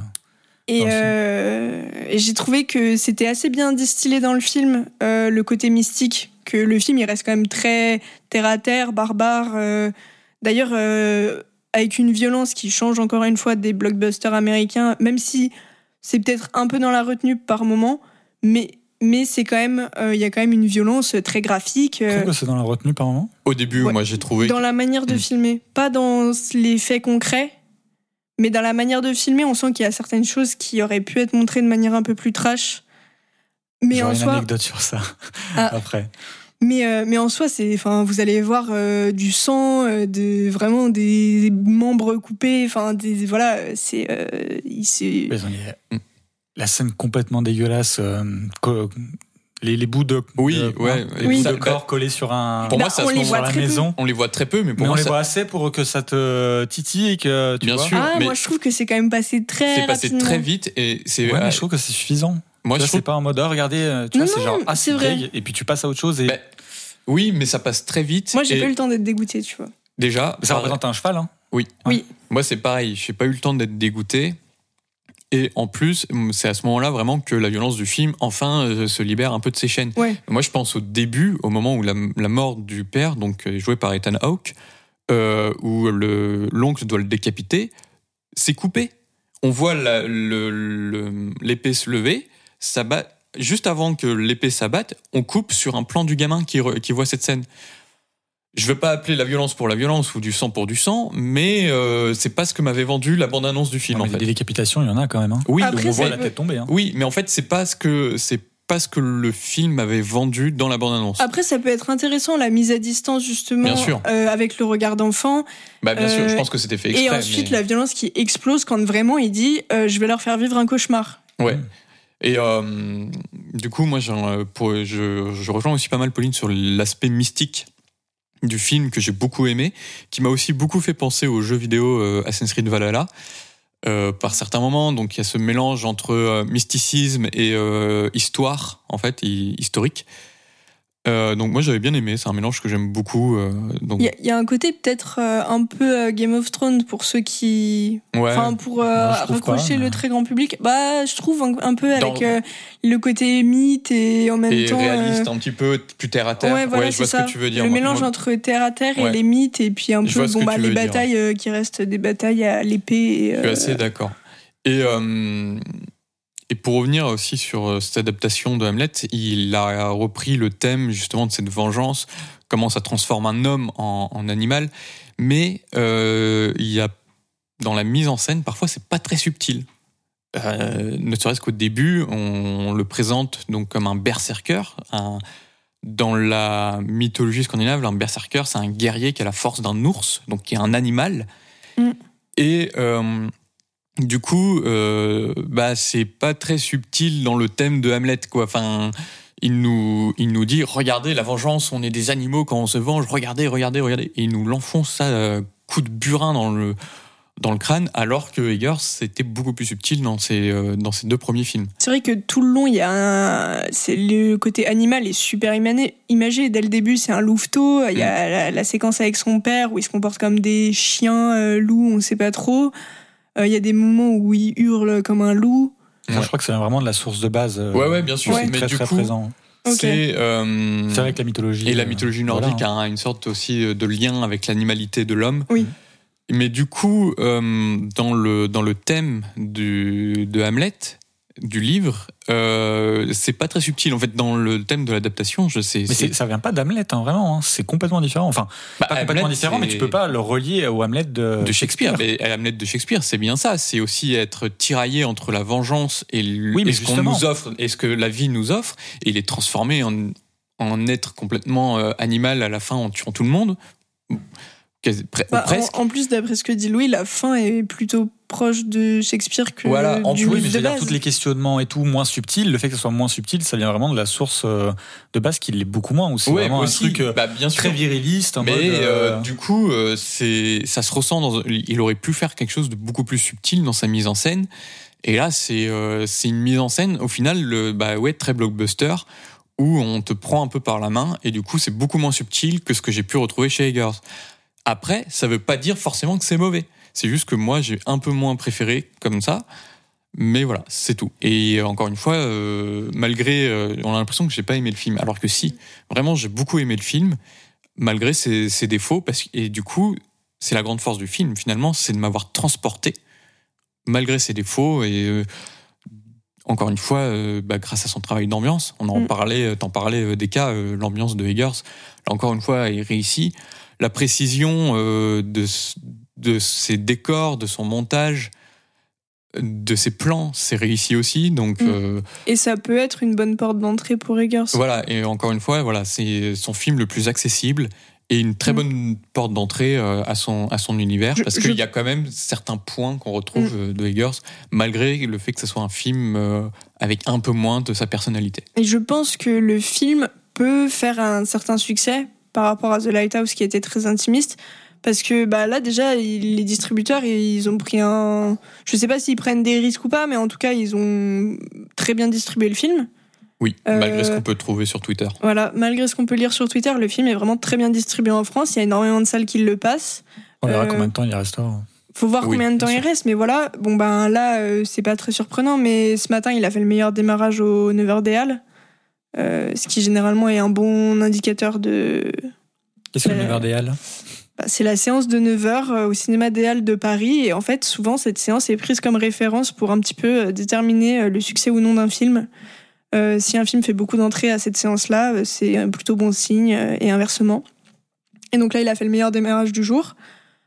Donc, euh, il y a, je pense qu'il y a bon espoir que ça, justement, ça réunisse un petit peu bon, bah, les fans de Eggers, de cinéma indépendant, euh, les personnes qui ont envie de voir euh, des histoires de vikings qui se tabassent, euh, euh, qui ont joué au Assassin's Creed, euh, ce Ou- genre de trucs. Ou qui ont vu la série Viking, je pense que vous ne serez pas perdus non plus. Et on l'a bien vu, nous, euh, on est allé le voir donc en avant-première. Euh, la salle était quand même bien pleine avec euh, toutes sortes de publics. Donc euh, Mm. vraiment, euh, je pense que c'est un Beaucoup film. de jeunes. euh, Ouais, beaucoup de jeunes. Et je pense que c'est un film du coup euh, assez acc- accessible. Donc euh, foncez le voir, vraiment. Et toi, Deka, qu'en as-tu pensé? Ouais, Vous avez un peu tout dit, mais moi j'avoue, ouais, j'ai vraiment beaucoup aimé. Euh, comme je disais, moi, à partir du moment où l'ambiance elle est bonne, euh, moi je suis dedans, je suis pris et je kiffe. Il y a des plans que j'ai trouvé absolument incroyables. Pour moi, mon plan préféré, c'est celui avec la Valkyrie. Mm. Je l'ai trouvé. euh, Bah justement, je pensais à ça quand je disais que l'imaginaire mystique était super bien imagé. Bah, alors en fait, euh, bah ça, euh, il en parle aussi et il dit qu'en gros, euh, la société viking, elle est pas du tout athéiste. C'est-à-dire que pour eux, ils font pas de Non. différence entre euh, le- la religion et le- la vie de tous les jours. Donc en gros, le- ça fait partie intégrante de leur vision du monde, etc. Et c'est quelque chose qu'il a voulu retranscrire dans son film. C'est Mm. pour ça que c'est autant présent, c'est qu'il n'y a pas de différence quoi. Pour eux, bah. Ouais, c'était, moi je trouvais ça très intelligent justement. ah, bah, c'est de- très bien fait. Hein. Mm. Et donc oui, non, moi j'ai trouvé ça très bien. Je trouvais les acteurs bons, euh, sauf euh, bon, un peu, ouais, Nicole Kidman un peu, un peu en dessous. Euh, Ethan Hawke, euh, bon, on le voit moins, mais ah, bon après j'aime tellement Ethan Hawke, euh, je vais pas critiquer. Mais oui, un petit peu en dessous quand même. Euh, bon, écoutez, on- si vous voulez, moi je peux lâcher mes anecdotes là sur. euh, on repart euh, sur les petites anecdotes si vous voulez. Professeur. Ouais.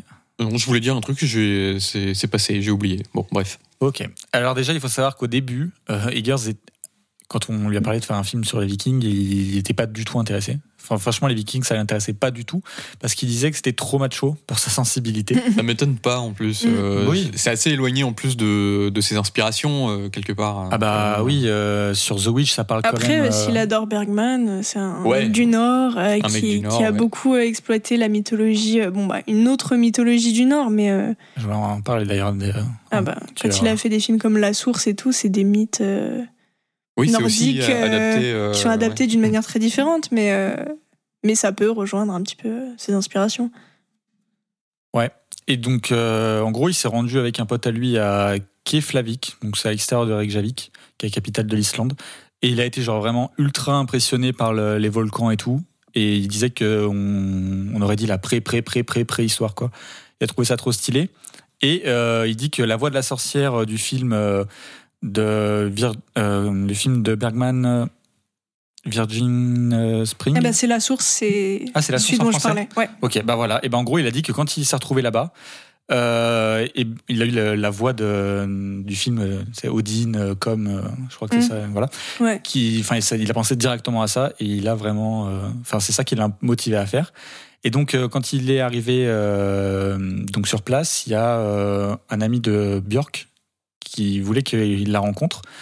Euh, et donc, euh, au début, il voulait pas parce qu'il sentait qu'il y avait une pression un peu à aller la voir et d'avoir des choses intéressantes à dire, alors que bon, là, lui, il avait pas grand chose à dire, mais du coup, ils se sont vus. Euh, elle a cuisiné du saumon, pour l'anecdote. C'est très, très intéressant. Euh, et donc, euh, elle a dit qu'elle avait vu The Witch et elle a présenté euh, Eggers à un écrivain qui s'appelle euh, John, Sion, S-J-O-N, je sais pas comment ça se prononce, et qui est du Sion. coup le, ouais, je sais pas, qui est le, le co-scénariste du coup du, euh, du film. Euh, il avait écrit un roman sur la, sorcel- la sorcellerie en Islande au euh, XVIIe siècle. Eggers, il a lu tous les romans, il a trouvé ça ultra stylé. Du coup, il s'est dit bon, bah, voilà, il- Enfin, c'est trop bien. Viens, on écrit un film ensemble sur les Vikings et tout. Et euh, il dit, bah voilà, qu'il a été, qu'il a jamais été impliqué dans un projet d'une telle envergure. Bon, évidemment. Et que donc, ce qui est aussi intéressant, c'est comparé à The Witch et The Lighthouse, qui sont deux films qui retracent vraiment l'histoire américaine euh, primitive, quoi.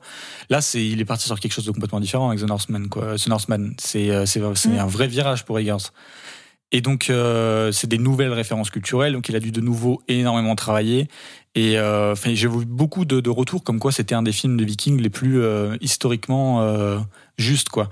Au niveau de tout ce qui est montré euh, sur ouais. les, euh, sur le, le- la mythologie, euh, Mm. sur euh, le, les, les bijoux, par exemple, le maquillage, etc. euh, où- Ok. Et d'ailleurs, ça c'est un truc qui critique Eggers, c'est qu'il dit bon, voilà, on a beaucoup une vision des Vikings avec les chapeaux avec des cornes, avec énormément de tatouages, tout ça parce que euh, il y a un écrivain un jour qui a dit que les Vikings avaient des tatouages et du coup c'est voilà, on met des tatouages partout chez les Vikings, on leur met des, beaucoup de maquillage et tout sous les yeux, des trucs et tout, alors qu'en fait il y en a qu'un qui le dit et on n'est même pas sûr que ce soit vrai quoi. Donc c'est vraiment, il, il a dit qu'il voulait pas faire quelque chose de cool pour que ça soit cool quoi. Si c'était pas historiquement un minimum euh, viable, ça l'intéressait pas. Et ça Et- se voit d'ailleurs. Oui, bah oui, ça se voit complètement. Donc euh, voilà, donc après il y a les images récurrentes du film, par exemple l'arbre des rois, on en a parlé un petit peu, je crois, Ouais. mais qui est euh, c'est ultra stylé. En gros, l'arbre des rois c'est euh, un arbre et qui est qui relie en une lignée de, de rois et par euh, les veines en fait des, euh, enfin c'est c'est Un arbre généalogique. Ouais, euh, mais où tout est relié par le sang et les veines. Mm. Donc euh, l'arbre est fait des veines des, des rois et, et reines, du coup. Euh, donc c'est basé, ça serait basé sur Yggdrasil, si vous connaissez. L'arbre euh, monde qui relie les neuf mondes. Voilà. Donc euh, voilà. Et donc euh, Eggers, donc ça c'est ce que tu disais tout à l'heure, Pauline, sur euh, le fait qu'il referait pas un gros blockbuster. Ouais. Euh, en fait, il a fait l'éloge de New Regency. Donc c'est euh, il a- c'est ceux qui ont fait le, le montage, je crois. Et en gros, il a dit que l'expérience de montage de The Northman, c'était l'expérience la plus douloureuse de sa vie et qu'il pensait pas le refaire. Il a déclaré. Donc, euh, même si cela signifie euh, de ne plus jamais faire de film de cette taille, et d'ailleurs, j'aimerais faire un, film de cette envergure, j'aimerais même en faire des plus grands, mais sans contrôle, euh, je ne sais pas, c'est trop dur pour moi. Donc, Mm. euh, c'est vraiment le. Et on va revenir par contre vite fait sur The Lighthouse, du coup, parce qu'on Ouais. parlait d'A24 sur l'épisode d'avant. Euh, je sais plus si je l'ai dit, mais il dit que euh, on lui a laissé euh, une liberté incroyable sur The Lighthouse. Donc, euh, Ah ouais, donc le changement a dû lui faire bizarre Ouais, quand bah même. Ouais. donc Et c'est pour ça que ça va peut-être, enfin, même s'il aimerait faire des films de grande ampleur, euh, aujourd'hui, Oui, actuellement, il trouvera pas de boîte de prod qui lui lâche. euh, Enfin, à part s'il arrive, je sais pas, à, à se faire financer par Netflix, mais je sais pas si lui il a envie de faire des films pour Netflix, tu vois. Et même Ouais, Netflix. et encore, euh, Bah Netflix, c'est- je crois qu'il laisse quand même quand il donne des cartes blanches à leur réal, euh, a priori, Ouais. il leur donne, enfin quand il euh, donne des cartes blanches par la Scorsese, tu vois. mais c'est oui, Scorsese. bien sûr. Oui, mais voilà, c'est Scorsese. c'est ça. Eggers, c'est pas. C'est pas en- encore ça, mais euh, mais c'est pour ça que ce sera difficile pour lui de faire des films de cette ampleur avec un total contrôle. C'est quasiment impossible aujourd'hui. Alors qu'il aimerait, quoi. Et moi, j'aimerais bien voir un truc encore plus gros Mm. d'Eggers, même si j'aime bien Mais ce je pense que c'est pour ça que j'avais vu euh, plus jamais. En gros, c'était euh, genre Ouais, ouais, ouais. Ouais, dans les conditions dans l'expérience, ouais, pas Ouais, dans l'ampleur. C'est vrai que ça peut être intéressant euh, à voir quand même. Ah bah ouais. Eggers sur un plus grand film. Mm. Et du coup, la dernière anecdote, on va finir le dernier film par une anecdote de Zizi, encore. Parce que. Ouais, euh, alors euh, pour ceux qui connaissent pas Eggers, il est aussi pas mal porté sur les flatulences. Ouais, ouais, un petit peu. Mais donc, du coup, euh, on lui a demandé, parce que du coup, en fait, c'était dans la même interview où il parlait de The Lighthouse, euh, et qu'il voulait. euh, Ah Euh, oui, je la connais l'anecdote. voilà. Ah bon? Ouais, je l'ai lu sur Twitter. Ok. Eh bah, tu me diras, parce que si c'est pas celle-là, Ah, si, c'est peut-être celle-ci. Enfin, je sais pas si non, mais en gros, euh, il dit juste que euh, il voulait faire un d'autres films où euh, c'est un autre film en tout cas The Northman où il voulait des pénis dedans et il les a pas eu. Euh, par exemple, dans le combat final entre Hamlet et Fjolnir, euh, qui est ultra stylisé, ultra stylé, on nous en dit pas Mm. plus, mais euh, c'est au pied d'un volcan, c'est magnifique. C'est un peu. euh, un peu Mustafar dans Star Wars 3. Ouais. Ouais, ouais, ouais, c'est c'est vrai. Et euh, donc les deux personnages sont nus, mais on voit que leur silhouette en gros. Mm. Et donc euh, lui dit c'est probablement une bonne chose que nous que nous n'y voyons pas de pénis. Cela pourrait détourner l'attention de l'histoire et de l'attention, car les êtres humains sont des créatures si tristes que nous essayerons d'en apercevoir d'apercevoir le zizi tout le temps, en gros. Euh, donc C'est peut-être parce que les bêtes sont très bien montées. Peut-être, peut-être. Et donc il dit par contre que la nuitée frontale, elle aurait pu apporter quelque chose à la séquence du raid de, du village. Ok. Et il aurait voulu, lui. euh, Les faire attaquer Ah oui, euh, nu, ouais, Ouais. c'est ça que j'avais ouais, lu. Et du coup, il l'a pas eu. mais il euh, l'a pas eu non plus. Donc, euh, il dit que ça aurait été beaucoup plus effrayant de voir que certains berserkers complètement nus, quoi. Et euh, donc, on va conclure avec, euh, enfin, en tout cas, je vais conclure mes trucs avec une petite dernière anecdote qui, con- qui parle un peu des trois films, on va dire. Euh, du coup, euh, le journaliste a demandé un jour à Eggers pourquoi tous ces films se, se déroulent dans le passé? Et euh, Eggers a envoyé une citation de John Dryden, qui est un poète du XVIIe siècle, qui dit Car l'humanité est toujours la même, et rien ne se perd dans la nature, même si tout est modifié. C'est beau. C'est beau. Donc voilà. C'est intéressant. C'est c'est vrai que c'est que des films qui se passent dans le passé, euh, c'est très très Mm. cool. euh, moi j'aime bien. Et que des films qui commencent par euh, The. Donc son Ouais. prochain film, The quelque chose peut-être? Non, son prochain film, c'est Nosferatu. Et du coup, c'est pas Dracula alors? Non, non, je me suis trompé. Je crois vraiment que c'est Nosferatu. Donc c'est une nouvelle adaptation. euh, C'est une, une adaptation de, de celui de Murnau. Bah oui, parce que comme on disait tout à l'heure, il, Il est refait ultra fan, il il avec étudiant, le ouais. théâtre et tout. Donc The Nosferatu. Ouais, et d'ailleurs, euh, une fois, on lui posait la question, oui, si vous pouviez euh, faire un remake d'un film de Bergman, lequel? Bon, déjà, il a dit euh, faire un remake d'un film de Bergman, bon, on va se calmer. Ouais. Et après, il a Ouais. dit, mais bon, je vais quand même faire un remake d'un film de Murnau, donc bon, je suis quand même un peu teubé, tu vois. Et sinon, il a dit que Persona, s'il devait faire un film de, de Bergman. Ah ouais. Mais bon, euh, il a dit que bon, Pas c'était pas mince rien. affaire, hein. Non, il a dit que non. Mais bon, il fait quand même Nosferatu, c'est pas rien. Et d'ailleurs, ça devait être son deuxième film à la base, Nosferatu, et ça a été repoussé et tout, parce qu'il disait, bon, c'est un peu trop tôt quand même pour arriver, faire un En fait, Nosferatu. Non, mais moi, le truc, c'est que. Enfin, on digresse un peu, mais Persona, c'est tellement. Enfin, les qualités du film sont tellement. Genre, intrinsèques au film. Enfin, pour moi, c'est irrefaisable. Ouais, non mais ça va, Pauline. On va parler de Bergman dans l'émission. T'inquiète pas, on va en Bah, parler. J'espère parce que c'est pas spécialement prévu. Ouais, mais j'ai envie d'en voir. J'en parlerai euh, tout le temps. J'ai envie d'en voir. Vas-y, en vrai, ça a des trucs à dire. Go. Non, mais Persona, genre, c'est un, Moi, je l'ai pas vu, des- Persona, mais c'est faut que je un des plus grands films de l'histoire. J'ai vu le septième saut. Et, euh, et en fait, le film joue énormément sur le rapport du spectateur au film. Et du coup, il y a tout un tas de choses hyper méta dans le, dans le film, de brisage du, quatrième mur, euh, enfin, plein de choses. Et en fait, je trouve que le film, enfin, ce qui fait qu'il est incroyable, c'est tellement ce que Bergman en a fait, ce, justement, ce rapport entre Bergman et le spectateur, que pour moi, c'est irrefaisable. Genre, tu peux pas adapter d'une autre manière parce que le personnage, c'est le personnage de Bergman, quoi. Hmm. Mais après, je pense qu'il a dit ça Bah, parce que ça doit être son. Bergman préféré. et, Oui, c'est ça. ça. Mais je suis pas sûr que ça voit le jour parce que. Non, je pense pas. En tout cas, le Nosferatu, oui. Et je dois dire que c'est, euh, je pense, c'est en top 3 des films que j'attends le plus euh, de tous les films. Et du coup, je trouve ça plus logique qu'il adapte Nosferatu qu'un Dracula. Parce que Dracula, c'est quand même un. Je trouve un film très gros budget aussi, euh, en tout cas aujourd'hui peut-être. Ah, ouais, Je, je vois mal le faire un peu plus intimiste, alors que Nosferatu un peu plus. Ouais, après, enfin, je sais pas. Tu fais une vraie différence entre Nosferatu et Dracula? Ouais, il y en a une. Bah, vas-y. Bah, je le dirai quand on fera l'émission Nosferatu. Ah oui, c'est vrai qu'il spoil un petit peu, il tease. Je tease. L'épisode Nosferatu. Donc, euh, si vous voulez savoir la différence entre euh, un Dracula et Nosferatu, Abonnez-vous. de nous, é- de nous écouter. eh oui. Est-ce que vous avez d'autres trucs à dire? Euh, regardez du Eggers et commencez par The Northman si vous êtes un peu frileux. Et je mais, pense euh, qu'il sera toujours en salle quand ce podcast euh, Oui. sortira. Oui. Donc, euh, Donc foncez. regardez The Northman. Et regardez Eggers. Regardez des films. C'est fini? Ouais. euh, et bah écoutez, on peut passer au Rocco. Alors, qui dit épisode PR euh, dit Rocco et non pas euh, film du Letterbox. Et donc, on va commencer avec Louis, peut-être, pour ta Rocco. Ouais, alors ma recommandation que j'ai eue qu'aujourd'hui, j'y ai pensé Il y vraiment. en a qui travaillent plus ces épisodes que d'autres. Non, ouais, j'y ai pensé aujourd'hui. J'avais pas grand chose à penser à part ça, mais voilà. Bref.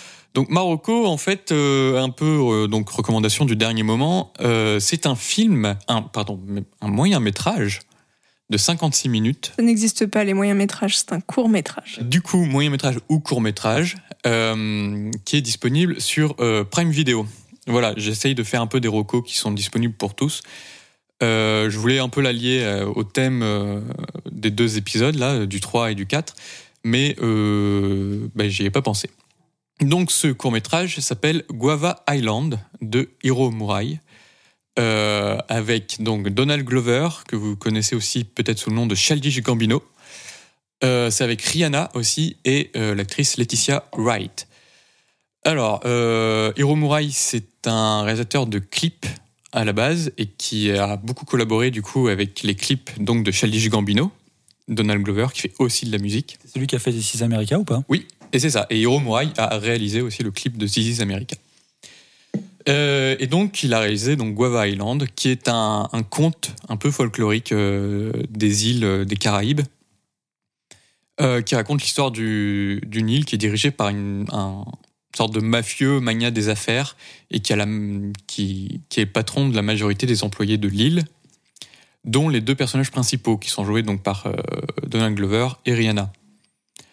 Euh, Denis, joué par Childish Gambino, veut organiser un festival de musique mais il doit faire face à son euh, tyrannique patron qui ne veut pas car il a peur que les employés ne viennent pas travailler le lendemain du festival. Et donc voilà, il est, un peu tiraillé entre le choix de vivre sa vie de musique ou de travailler toute sa vie. Et en parallèle, on suit donc son histoire de couple avec donc le personnage de Kofi qui est joué par Rihanna, sublime Rihanna. Et euh, c'est un très beau film euh, musical avec des très bonnes musiques, donc écrites euh, et, composées par Childish Gambino, où on réentend notamment is America. Donc c'est une comédie musicale avec une ambiance insulaire estivale qui fait du bien. Vraiment, il y a un côté Caraïbe dans les musiques et tout qui fait vraiment beaucoup de bien et en- englobé dans une histoire euh, d'amour très belle avec une fin un peu tragique mais pleine d'espoir. Et vraiment, euh, foncez le voir, ça dure que 56 minutes. Il y a de la très bonne musique. Donc, euh, vraiment, foncez le voir. Et en plus, si vous connaissez pas Rihanna en tant qu'actrice, euh, eh ben, elle est très bonne actrice. Et ce film, est exceptionnelle. Et Donald Glover, foncez aussi, foncez écouter ses musiques sous le nom de Childish Gambino. C'est du très très bon. J'ai vu le film et effectivement, euh, je recommande à fond aussi. euh, c'est vraiment trop bien. Quelle année? Euh, 2019, 19. Ok, ouais, c'est récent, 2018, 2000, Ah, ouais, c'est c'est assez récent. Ouais. Euh, et donc euh, Donald Glover, Childish Gambino, ouais, c'est ça. Donc c'est ça, c'est euh, Oui, de- quand il a quand il a Glover. quand il a explosé. Euh, et si vous le connaissez pas, euh, aussi regardez la série Community, euh, qui l'a un peu fait connaître. Il a pas fait Atlanta aussi? Ouais, c'est pas Atlanta? Oui, mais il l'a fait avant une Oui, série. il a fait avant Community. Euh, Mais c'est pas plus Atlanta qui l'a fait connaître qu'au Community? Il y a eu Community avant. Ok. C'est un peu plus, c'est moins connu qu'Atlanta, Ouais. mais euh, Community, euh, c'est très drôle. C'est un peu plus intimiste, mais c'est vraiment très très drôle. Et c'est une des meilleures séries comiques de- des années 2000. Donc euh, foncez, euh, foncez aussi voir ça. Et foncez voir Guava Island euh, disponible sur Prime Video. Comment tu l'écris? Euh, G-U-A-V-A. Et Ok. plus loin, Island. euh, Ouais. ouais. Ok. Donc sur Prime Video. Pauline, tu nous fais ta reco? Ouais, alors euh, moi j'ai choisi de faire une recommandation de film qui peut-être chez les plus chanceux d'entre vous euh, sera toujours au cinéma. Ça s'appelle Et j'aime à la fureur de André Bonzel. Euh, André Bonzel, pour ceux qui voudraient le raccrocher à quelque chose d'un petit peu connu, c'est le co-réalisateur de C'est arrivé près de chez vous avec euh, Benoît Poulvorde. Et du coup, euh, Et j'aime à la fureur, en fait, c'est un film qui est basé sur euh, sa vie. Et euh, en fait, il retrace sa vie à travers sa collection personnelle de bobines. Il collectionne les bobines de films depuis qu'il est euh, tout jeune. Donc, euh, il a des, hum, il a des films de famille comme des films de gens qu'il ne connaît pas. Enfin, juste il, ramassait toutes les bobines qu'il pouvait euh, sur euh, les brocantes, tout ça. Euh, et du coup, en fait, il fait un montage de sa collection de bobines pour raconter sa vie et pour que les images collent à sa vie. Et je trouve ça magnifique sur euh, ce que ça raconte de son rapport au cinéma, qu'il arrive à raconter sa vie par le biais de celle d'autres gens, du cinéma, euh, et, euh, et voilà, d'archives de famille, mais toujours euh, filmées, quoi. Et parce que tout colle très bien avec ce qu'il dit, c'est voilà. La bande originale est super belle, elle est composée par Benjamin Biolay, c'est vraiment sublime. Et, euh, et en fait, le film, c'est une expérience euh, hyper spéciale. Enfin, c'est très différent de ce qu'on a l'habitude de voir parce que voilà, c'est un- une sorte de collage. Euh, c'est un mec qui parle de sa relation avec son père et ses meufs euh, pendant une heure et demie, quoi. Mais c'est incroyable. Enfin, c'est magnifique. Ça importe totalement. C'est super émouvant. Il parle à la fois donc de lui-même, du cinéma, euh, de l'histoire de France, parce qu'il remonte jusqu'à super loin en montrant les films de ses ancêtres et tout. euh. Et euh, bah, il parle de la vie franchement, super beau. Et pour le petit teasing, parce que je fais aussi de l'autopromo parfois, André Bonzel a accepté de répondre à une interview de notre part qui sera publiée dans le prochain magazine Super Seven qui devrait sortir courant de l'été. Donc voilà, Sûrement un banger. Exact. Donc si vous voulez en lire plus sur Et jamais la fureur et sur euh, André Bonzel, euh, n'hésitez pas à suivre ce projet. Frigo a réussi à récupérer un micro. Bonjour. Comment tu vas, Frigo? Eh ben, écoute, euh, déçu de ne pas avoir pris mon micro, mais on est là.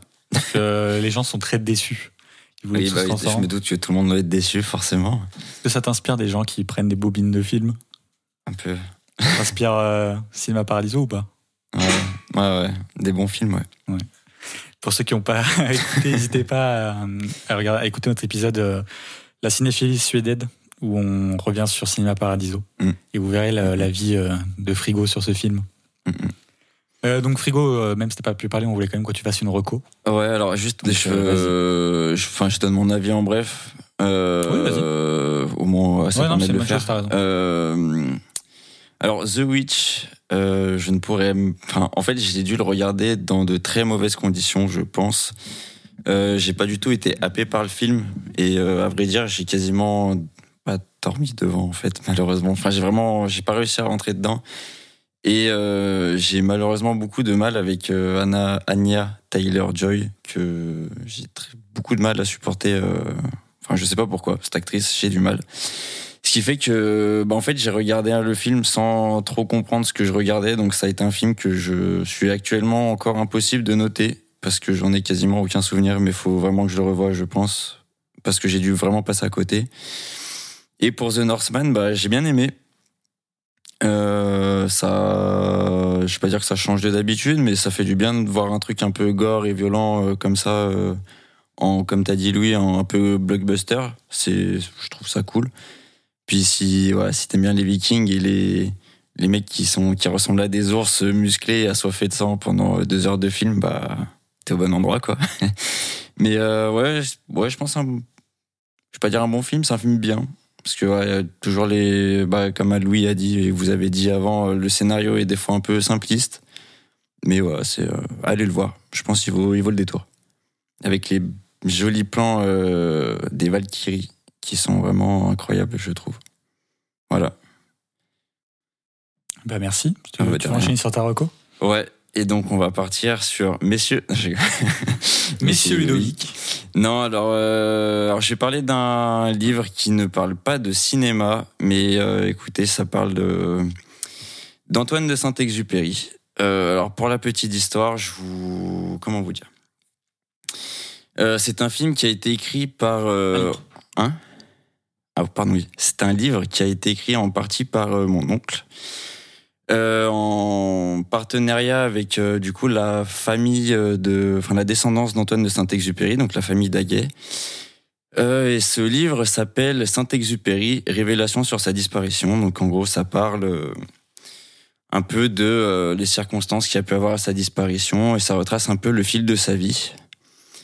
Et bah, ça me tenait un peu à cœur d'en parler parce que voilà, mon mon oncle a, dédié une, énorme partie de sa vie sur euh, sur Antoine de Saint-Exupéry.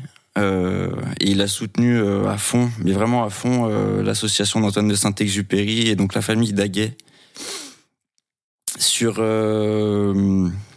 la possible. Alors, je sais pas où ça en est exactement. C'était en parler avec la ville de Lyon, mais il y aura peut-être un musée Saint-Exupéry au musée de Saint-Maurice de Raymond, donc à 40 minutes de Lyon à peu près, là où Saint- Antoine de Saint-Exupéry est né et là où du coup mon oncle est né aussi.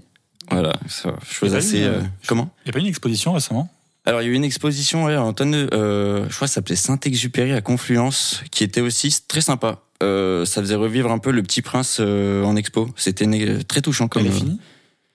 Ouais, elle a, elle avait un peu duré euh, parce qu'il y avait eu le Covid entre temps, donc euh, ça avait duré, elle restait un an et demi, je crois.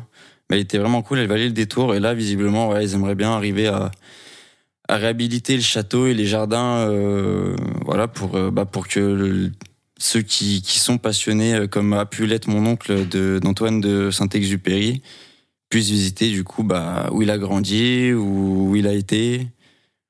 Voilà, refaire un peu sa vie. Alors, bon, c'est. On est un peu loin du cinéma, mais voilà, c'est.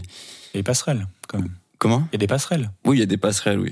Mais voilà, ça me tenait à cœur d'en parler parce que voilà, il a, il a passé énormément de temps là-dessus. Puis voilà, le Ouais. petit SO à la famille, on est toujours là. Mais voilà, euh, alors je sais pas où il a été distribué ou, ou même où il est encore distribué. Je sais qu'il est disponible à la commande sur euh, la librairie Le Square. Je suis actuellement sur leur site pour euh, être sûr de ne pas dire de bêtises. Euh, voilà, si, si vous aimez euh, ou si vous avez peut-être aimé Le Petit Prince et que vous voulez en savoir plus d'Antoine de Saint-Exupéry qui a fasciné beaucoup de personnes sur l'aviation et des tas de choses, qui a écrit des livres vraiment incroyables, euh, bah, n'hésitez pas. Voilà. Si vous aimez bien Antoine Saint-Exupéry, il y a un aéroport. Voilà, qui porte son nom. Aussi, N'hésitez pas à vous promener dans l'aéroport. C'est vraiment ma recommandation du jour. Ah, y a pas de souci. Il y a même le train qui y va, c'est fou. Ouais, c'est vraiment. Je pense que c'est une destination obligatoire pour tous les fans. The place to be. C'est the place to be. Non, bah, merci beaucoup pour cette recommandation. Pas de souci. Est-ce que tu as d'autres choses à dire avant de rendre le micro? Non. Merci. Euh, donc du coup, je vais finir avec ma recommandation, euh, qui est euh, un film qui est sur l'application, enfin la plateforme Shadows. Gros big up à Shadows, ma plateforme préférée. Je vous aime. Euh, donc le film, c'est Beyond Infinite Two Minutes. Alors, c'est un film qui dure 70 minutes. Et c'est un film complètement fauché, donc déjà ça faut le savoir, qui est réalisé par Junta Yamaguchi, euh, avec euh, des gens pas très connus, je crois. Voilà, peut-être au Japon, mais je pense pas. C'est vraiment un film qui est fait de manière complètement fauchée, quoi, sans un sou. Et c'est un film, euh, du coup, avec un plan séquence de 70 minutes et une prouesse vraiment de, de technique déjà parce que je vais vous expliquer pourquoi, et aussi de, de, de scénario, euh, d'histoire, etc. Alors en gros, l'histoire, c'est simple, c'est le gérant d'un café découvre que la télé de sa chambre est reliée à la télé du café, et que en gros, l'image, en fait, il y a une webcam entre les deux télés, et qu'en gros, l'image qu'on voit dans la télé dans le café a deux minutes d'avance sur l'image de la télé dans sa chambre. Et donc en gros, euh, il y a un paradoxe temporel entre la télé de sa chambre et la télé du café.